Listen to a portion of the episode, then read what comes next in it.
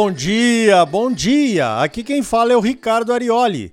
E estamos começando o Momento Agrícola desta semana, aqui pela rede de rádios do Agro, com as principais notícias, informações e entrevistas ligadas à produção agrícola e pecuária. O oferecimento é do Sistema Famato Senar. Sistema sindical forte, a agropecuária próspera. Vamos às principais notícias da semana? Então veja esta. Certamente o fato mais impactante para o agro nesta semana foram os 6 milhões de votos que o Lula conseguiu colocar de dianteira no primeiro turno das eleições presidenciais. A ameaça da volta da esquerda, aquela que invade propriedades, que se baseia na corrupção para se manter no poder e que não é favorável ao agro brasileiro e que até pode querer taxar exportações como medida populista de queda de preço dos alimentos, é muito preocupante. O agro do Brasil tem dado respostas importantes para a economia do país. Em tempos de pandemia e de guerra, de crise energética e de crise alimentar de proporções mundiais, voltamos a figurar entre as maiores economias do mundo. Temos uma das menores taxas de inflação entre as principais economias mundiais. O desemprego, que ainda é altíssimo em outros países, está em queda no Brasil e já voltou aos níveis de antes da pandemia.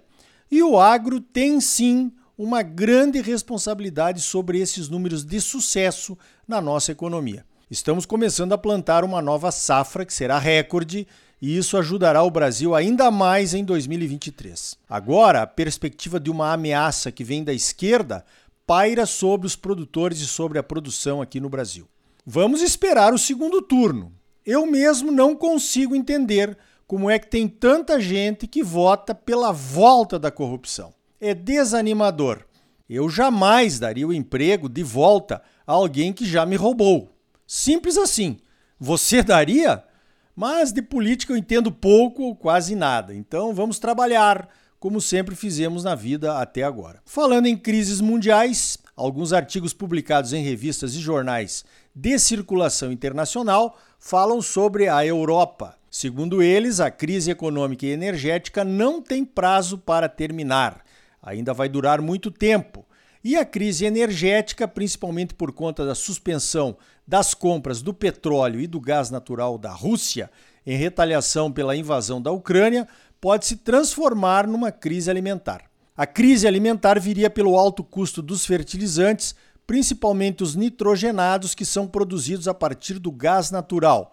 Segundo um dos artigos, o preço dos nitrogenados quadruplicou na Europa e as empresas fabricantes de fertilizantes nitrogenados estão vendendo seus produtos com quase 2 mil euros de prejuízo por tonelada. Os países europeus não estão medindo gastos nem emissões para garantir um inverno com aquecimento nas casas europeias, mas também precisam pensar em alimentar esse pessoal, né? Veja como um agro forte é estratégico para qualquer país. A Europa ainda tem aqueles programas de redução de emissões na agricultura que já gerou protestos entre os agricultores europeus e vai gerar ainda mais, pois pretende retirar produtores do negócio visando reduzir as emissões. Esse tipo de programa enfraquece a economia europeia ainda mais, na minha opinião. Vamos acompanhando. Falando em nitrogenados, na missão técnica da Profir aos Estados Unidos, da qual voltamos na semana passada, recebemos a informação de um professor da Universidade do Texas que os produtores americanos usam menos inoculantes do que deveriam. Por aqui, nós usamos inoculante todo ano na soja, que praticamente não consome adubos nitrogenados no Brasil. A bactéria Bradyrhizobium faz o serviço quase de graça. Recentemente, a Embrapa lançou um inoculante para milho, uma inovação e tanto. No caso do milho, a bactéria utilizada é a Azospirillum brasiliense. Tem até o sobrenome do Brasil, né? Você já pensou no valor que um produto desses tem em nível mundial?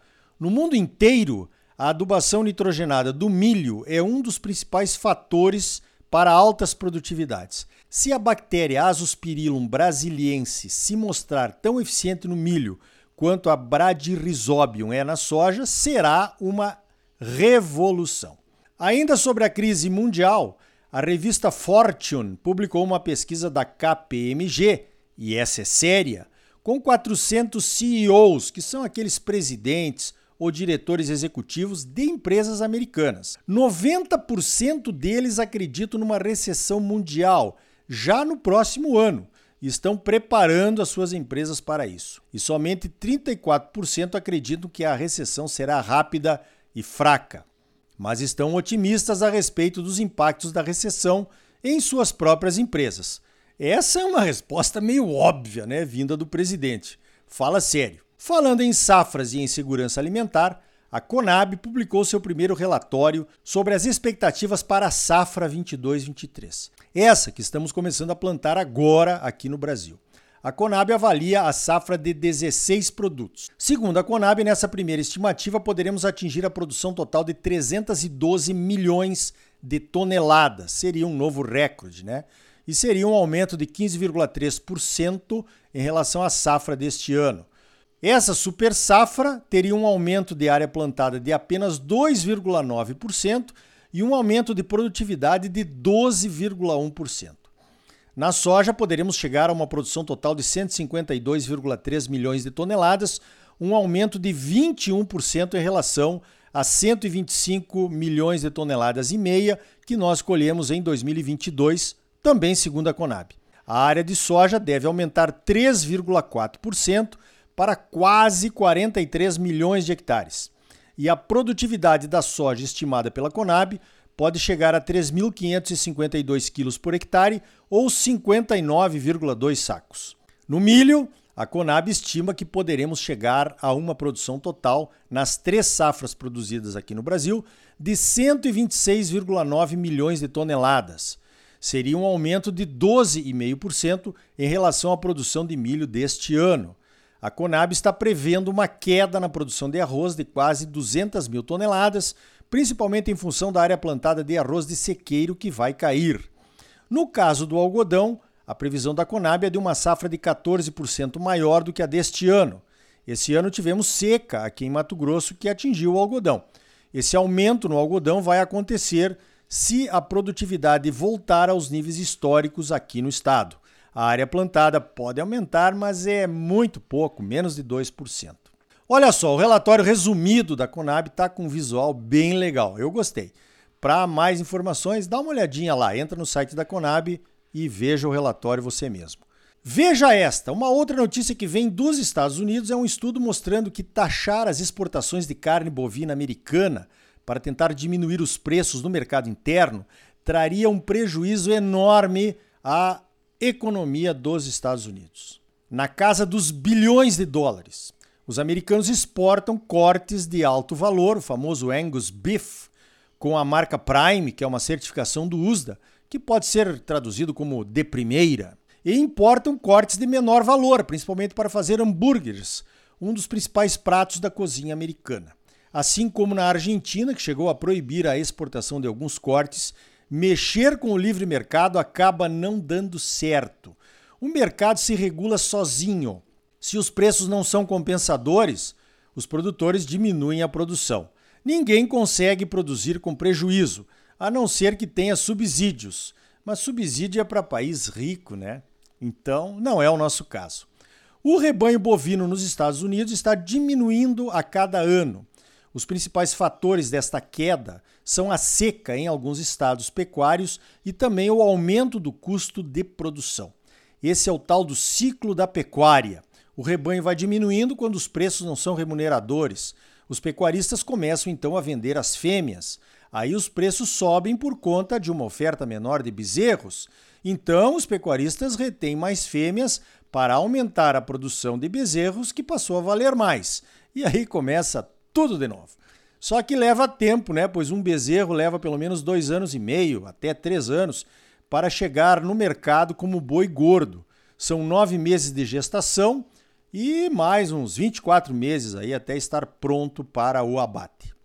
Ainda falando sobre pecuária de corte, o IBGE divulgou os dados da Pesquisa Agropecuária Mundial de 2021. O rebanho bovino brasileiro cresceu 3,1%.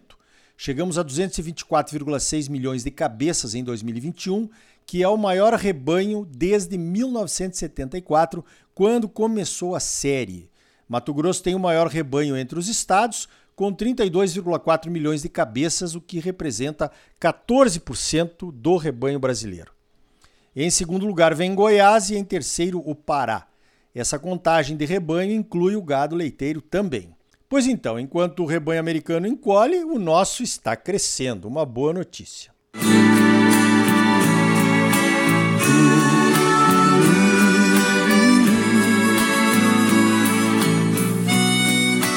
afagar a terra, conhecer os desejos da terra, se o da terra propicia estação e fecundar o chão.